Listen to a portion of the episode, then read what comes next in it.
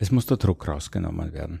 Auf allen Ebenen. Die Jugendlichen brauchen ein ruhigeres Fortkommen. Es ist natürlich schwierig, kommt die Pandemie daher und auf einmal zack, zack ist alles anders. Die Last trägt dann der Einzelne oder die Einzelne, dann ist Politik weiterhin gefordert, die Rahmenbedingungen so zu setzen, dass stabiles Leben möglich ist. Nachgehört, vorgedacht.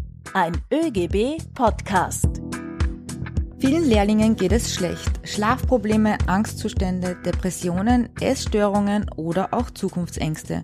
Die psychische Gesundheit der jungen Menschen in Österreich ist besorgniserregend. Das zeigt eine neue Umfrage der österreichischen Gewerkschaftsjugend in Zusammenarbeit mit der Medizinischen Universität Wien und der Donau-Universität Krems. Hallo bei dieser Folge von Nachgehört vorgedacht. Mein Name ist Barbara Kasper aus der ÖGB Kommunikation. Auch von mir hallo, ich bin Peter Leinfellner, ebenfalls aus der ÖGB Kommunikation. Druck, Stress, aber auch unsichere Arbeitsverhältnisse haben während der Corona-Pandemie nicht nur für Lehrlinge zugenommen. Arbeiten bis nichts mehr geht, ist auch bei KünstlerInnen oder PolitikerInnen nicht unbekannt. Der Ex-Gesundheitsminister Rudolf Anschober hat im Frühjahr deswegen das Handtuch geworfen und vor wenigen Wochen auch Kabarettist Thomas Stipsitz Hören wir nach, wie er seinen dreimonatigen Komplettrückzug begründet. Letztlich hat sich aber dann herausgestellt, dass ich ein bisschen zu viel gearbeitet habe und mir die Kraft ausgegangen ist. Ich persönlich werde mich jetzt auf meine Gesundheit konzentrieren. Ich werde wieder kommen. Versprochen. Das war der Kabarettist Thomas Stipsitz und seine Aussagen, die lassen sich wohl auch auf viele junge Erwachsene und damit auch auf Lehrlinge ummünzen. Das wollen wir jetzt besprechen und dazu begrüßen wir bei Nachgehört vorgedacht Stefan Laufenböck. Er ist Bundesjugendsekretär in der Gewerkschaft ProG. Hallo. Hallo und danke für die Einladung. Und bei uns ist auch Reinhard Sander. Er ist Psychotherapeut aus Wien mit Schwerpunkt Kinder und Jugendliche. Hallo. Bevor wir beginnen, möchte ich jetzt noch mal kurz die vorhin angesprochene Umfrage zur psychischen Gesundheit von Lehrlingen noch etwas genauer zitieren. 1442 Lehrlinge wurden von Ende März bis Mitte Mai befragt und das kam dabei heraus. 48,3 Prozent aller Befragten weisen Symptome von Depressionen auf, 35,4 Prozent von Angstzuständen, 50,6 Prozent von Essstörungen und 27 Prozent von Schlafstörungen. Weibliche Lehrlinge und jene mit Migrationshintergrund waren besonders betroffen. Die ganze Studie ist in den Shownotes verlinkt und auch auf oegb.at nachzulesen. Stefan, ich würde gern mit dir jetzt beginnen. Was ist dir denn durch den Kopf gegangen, als du diese Ergebnisse zum ersten Mal gesehen hast? Ja, ich glaube, im, im, ersten Moment ist das natürlich ein, ein sehr bedrückendes Gefühl, wenn man sehr, sehr viele auch Gewerkschaftsmitglieder, junge Gewerkschaftsmitglieder in dem Land hat und auf einmal merkt, okay, denen geht's nicht gut. Grundsätzlich, ich glaube, es waren die letzten anderthalb Jahre für sehr, sehr viele nicht, nicht einfach. Es, es hat sich definitiv was verändert in, in den letzten anderthalb Jahren. Kann man jetzt sagen, äh, bei den Lehrlingen, welche Branchen da besonders betroffen waren oder, oder zieht sich das wie ein roter Faden durch alle Bereiche, dass halt jetzt nichts mehr so war, wie es vorher war? Ich würde es nicht direkt jetzt auf, auf Branchen beziehen, ähm, aber es sind so zwei verschiedene Szenarien, was, was wir ein bisschen gemerkt haben.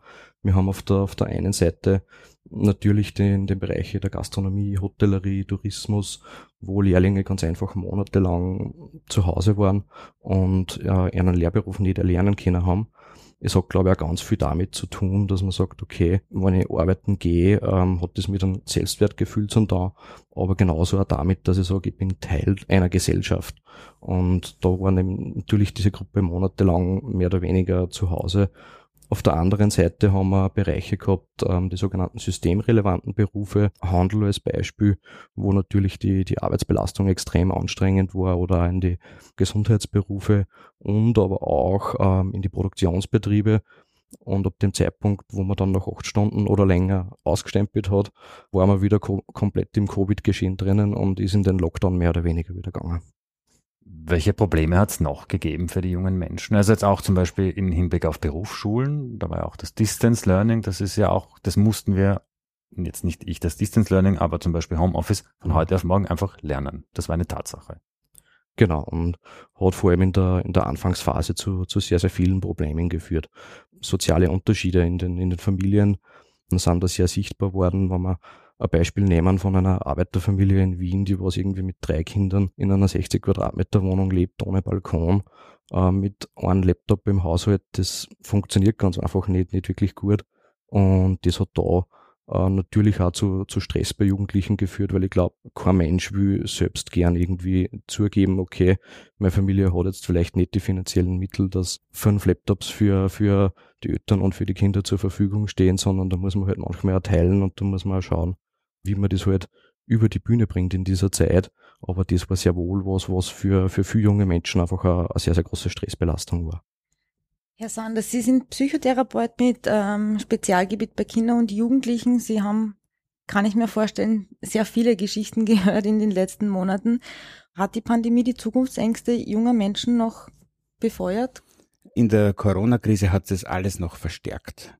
Ja, es wäre natürlich am besten, wenn äh, in diesen in diesen Phasen von Schule, Übergängen, wieder Ausbildung, äh, dann ins Berufsleben einsteigen, dass diese Phasen relativ absehbar sind für die Jugendlichen und sie äh, sich darauf einstellen können. Und wenn dann Brüche, noch zusätzliche Brüche hineinkommen und Erwartungen und Störungen, dann haben die Jugendlichen ein massives Problem und sind angewiesen darauf, dass sie, dass es Hilfspersonen gibt, die sie dabei unterstützen aber auch nicht, nicht nur Hilfspersonen, auch die Politik ist gefordert, Rahmenbedingungen zu schaffen, dass, dass es ein ruhiger Verlauf ist. Das war nicht gegeben in den letzten eineinhalb Jahren. Das heißt, diese Ansprechpersonen oder diese Unterstützungspersonen haben gefehlt, Ihrer Meinung nach? Die Maßnahmen, die die Politik und die Gesellschaft sozusagen eingefordert haben, und auch die Jugendlichen relativ außen vor gelassen haben. Eigentlich sind immer nur die Erwachsenen angesprochen worden, aber die Jugendlichen selbst sind ja erst Monate später kam, kamen die ersten Worte von der Politik und in Richtung Jugendliche und in Richtung psychosozialer Versorgung. Und während in der, in der ersten Zeit musste man einfach sich anpassen, durchhalten, parieren, funktionieren und irgendwelche individuellen Auswege suchen und finden. Dann ist man dann womöglich noch von der Polizei kontrolliert worden und hat äh, somit die, die nächste Problematik am Hals gehabt. Funktionieren, parieren, das würde ich gern aufgreifen. Ich habe in der Recherche für diese Folge äh, folgenden Satz gefunden. Normalerweise verliebt man sich mit 16 einmal im Jahr. Jetzt müssen sich die Jugendlichen mit Ausgangsbeschränkungen, Lockdown-Zeiten, Impfterminen oder Lockerungen herumschlagen. Was macht das mit jungen Erwachsenen? Was bedeutet das? Ich finde es gut, diesen, diesen Aussagesatz mit, der, mit dem Verliebtsein, weil das war überhaupt kein Thema. Das war, ist einfach vergessen worden. Ich würde fast sagen, man verliebt sich sogar noch viel öfter in dieser Zeit. Es geht, ist in der Phase, ist es vollkommen angesagt, einfach äh, einen körperlichen Kontakt zu haben, sich dem anderen Geschlecht zu nähern oder auch dem gleichen Geschlecht zu nähern. Und dann sind die Rituale, wo das eigentlich stattfinden kann, sei es im öffentlichen Raum oder auch bei Partys Tanzveranstaltungen. Stimmt, es hat auch immer geheißen, Matura-Reisen können nicht stattfinden, Matura feiern, alles was was ich noch hatte, was wir alle hatten, mhm. das hat es plötzlich nicht mehr gegeben. Genau, und Partys wurden sozusagen noch umbenannt äh, in Corona-Partys mhm. und negativ konnotiert. Mhm. Wenn man sich nur vorstellt, als Erwachsener, und ich habe mir dann selber schwer getan, oft stellen wir ein Leben vor, wo Tanz und, und Anbahnung nicht mehr stattfinden kann und eigentlich so aus dem weggedacht wird, ja, einfach nicht mehr da ist, ja. Jetzt ist das natürlich eine schwierige Situation, auch für Erwachsene natürlich, für Kinder umso mehr, aber die ersten Ansprechpersonen für Kinder und Jugendliche sind ja meistens die Eltern, also die sind unmittelbar da, die stehen in erster Reihe. Wie können denn Eltern da auch unterstützen oder wie sollen sich die verhalten? Die Eltern waren selbst unter Druck, das Bildungssystem war unter Druck. Entscheidend wäre, dass dieser Druck nicht an die Kinder und Jugendlichen weitergegeben wird, so gut wie möglich, dass die Jugendlichen, die jugendlichen Kinder im Haushalt noch eine Struktur finden, einen Freiraum finden, dass die Eltern darauf achten, dass die Isolationsbewegungen äh, der Jugendlichen in die Social Media Ecke, in die Gaming Ecke möglichst beachtet wird und dann, dass die Eltern auch im Gespräch bleiben mit den mit ihren Kindern, auch die, die familiären Rituale weiterhin führen können, einfach dafür sorgen, dass wenn dann Problematiken auftauchen, dass sie sich auch dann professionelle Hilfe oder weitere Hilfe auch um weitere Hilfe kümmern können. Wo genau liegt denn die Grenze zwischen schlecht drauf sein und wirklich depressiv zu sein? Also das ist, wie erkennt man denn das? Man beobachtet irgendwie seine Kinder und die Jugendlichen und denkt sich, naja, ist es, ist es noch gut? Läuft es eigentlich in den Bahnen, wie man es vorstellt und wie es laufen kann. Und dann kommen schon Anzeichen von Rückzug, von Stress, überfordert sein, nicht mehr zurechtkommen mit den Dingen des Alltags. Daran kann man es irgendwie schon merken. Dann ist auch angesagt, auch einzugreifen. Wenn Kummer, Ängste und Sorgen jetzt so groß werden, dass die Jugendlichen vielleicht im Zuge dieser Depression sogar Suizidgedanken hegen, äh, beziehungsweise sie auch äußern, wie kann ich jetzt helfen? Was kann ich als Freund, Freundin im Freundeskreis, was kann ich da tun? Zuhören ist das Erste.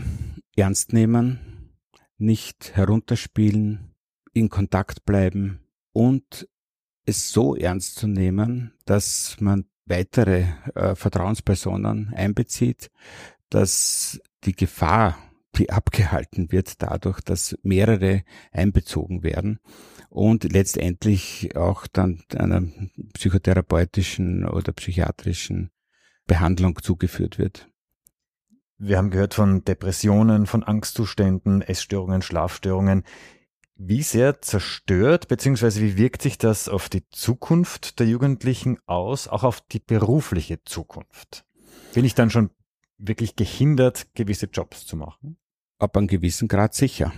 Es ist abhängig von der Tiefe der Erfahrung der Depression, von den Zuständen, die, die man dann hat, Ängste oder so, ja wenn das tiefergehend ist und ich verliere dann zum Beispiel den Job oder ich kann nicht mehr pünktlich hinkommen oder ich kann die Arbeit nicht mehr so machen, wie sie auch angesagt ist und dann habe ich lange Krankenstände womöglich und dann fängt ein, ein Rädchen sich an zu drehen, das dann schwer einzufangen ist.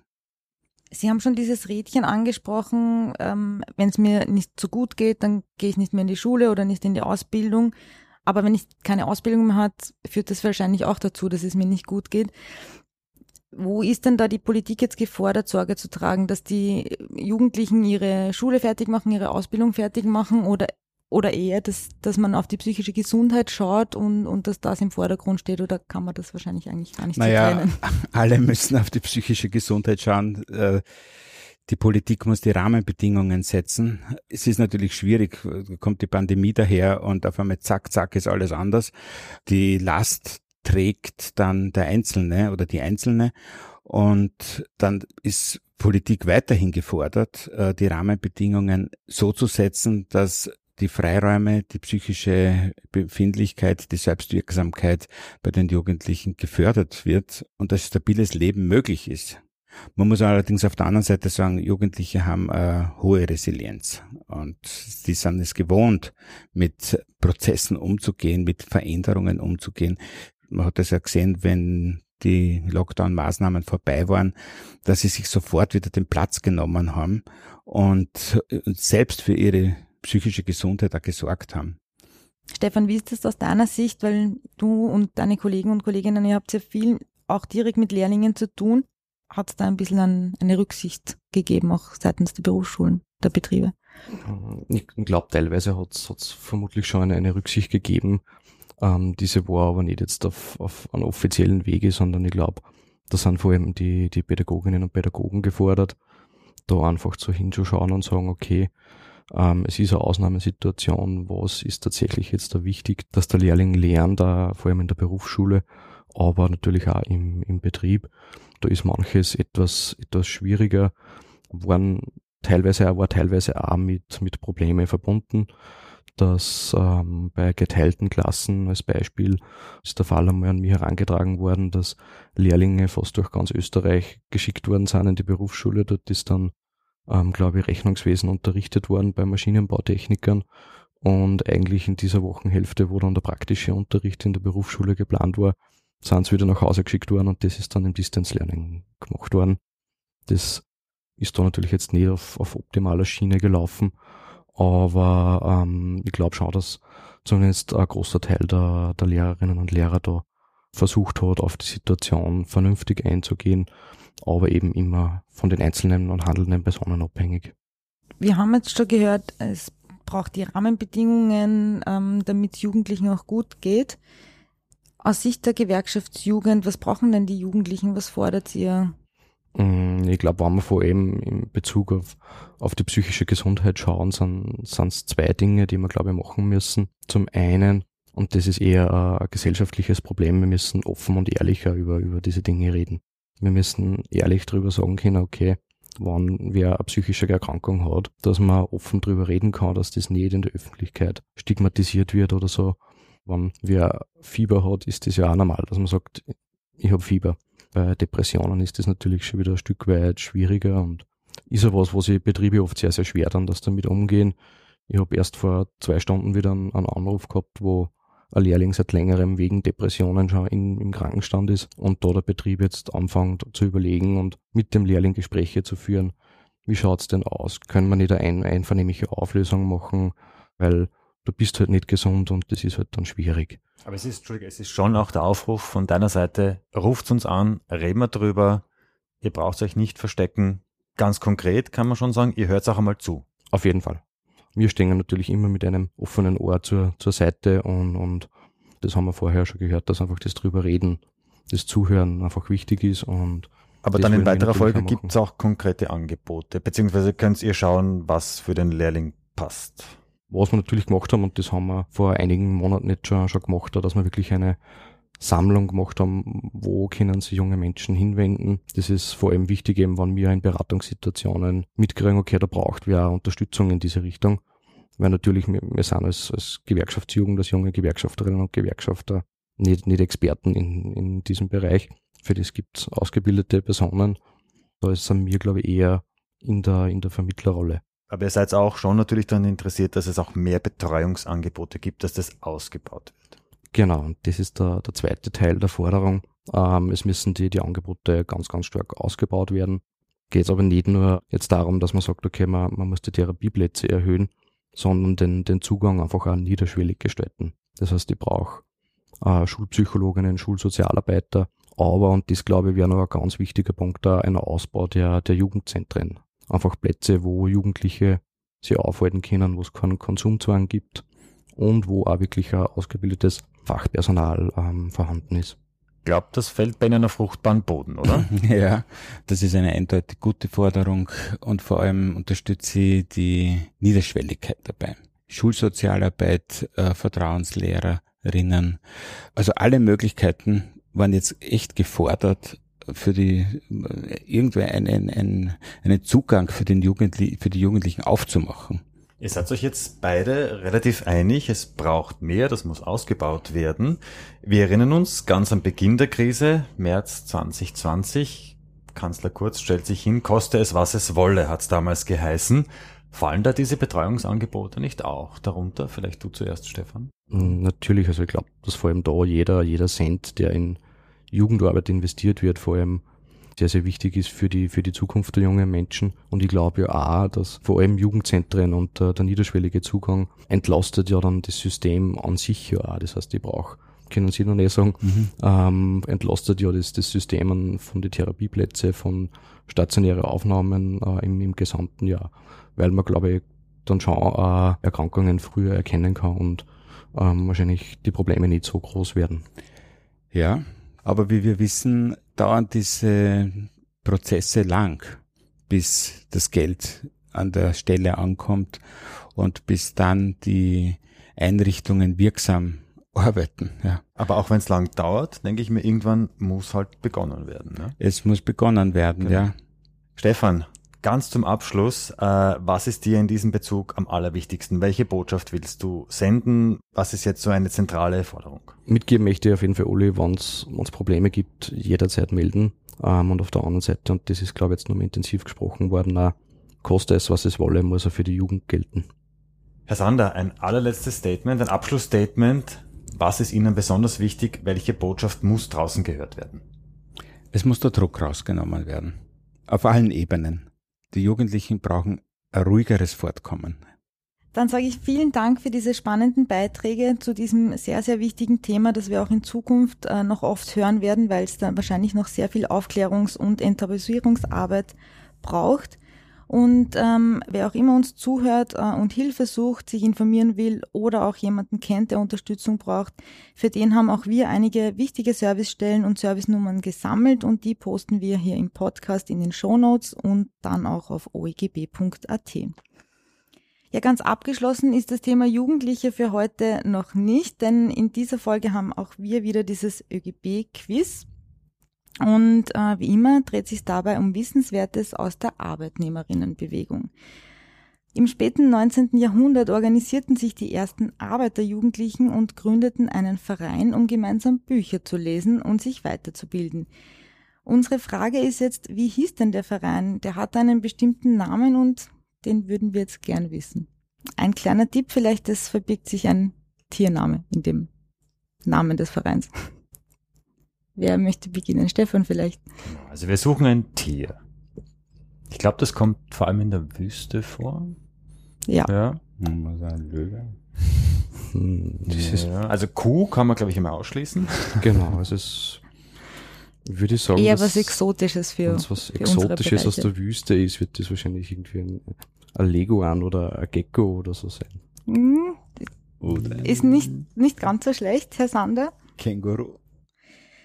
Richtige Antwort ist äh, Skorpion, also die nannten sich Bücherskorpione. Das war eine kleine Gruppe aus Lehrlingen, die sich eben 1893 regelmäßig getroffen hat, äh, um über Bücher zu diskutieren. Später hat dann die Gewerkschaftskommission ähm, ein Jugendkomitee daraus errichtet und die haben aber nicht nur gelesen und sich weitergebildet, sondern auch dafür gesorgt, dass es den Lehrlingen in den Betrieben damals schon gut ging. Die sind nämlich dorthin gegangen und haben geschaut, ob die Lehrlinge sozusagen gut behandelt werden oder ob die eh keine anderen Arbeiten verrichten müssen. Das hat jetzt zwar nichts mit dem Namen zu tun, Skorpionen, den haben wir versucht zu recherchieren, also warum der Name Skorpion ausgewählt wurde, konnten wir leider nicht Wir herausfinden. müssen es leider zugeben, wir wissen es nicht, warum die sich Skorpione genannt haben. wir haben schon vermutet, vielleicht weil äh, auch äh, Stenografie äh, war, vielleicht dieses Mhm. Tippen mit den Spitzen. Mhm. Keine Ahnung, ich weiß es auch nicht. Jedenfalls, danke Stefan an dich, dass du äh, heute Gast im Podcast warst. Danke für die Einladung und es war sehr spannend. Und auch Dankeschön an Sie, Herr Sander. Ich danke auch für die Einladung. Das war nachgehört, vorgedacht. Herzlichen Dank an unsere Hörerinnen, die uns immer fleißig Mails mit Input schicken. Bitte lasst uns auch in Zukunft auf alle Fälle wissen, welche Themen wir aufgreifen sollten. Ideen bzw. Vorschläge bitte per Mail an presse.oegb.at. Bis zum nächsten Mal, wenn wieder nachgehört. Und mit einem Gast vorgedacht wird.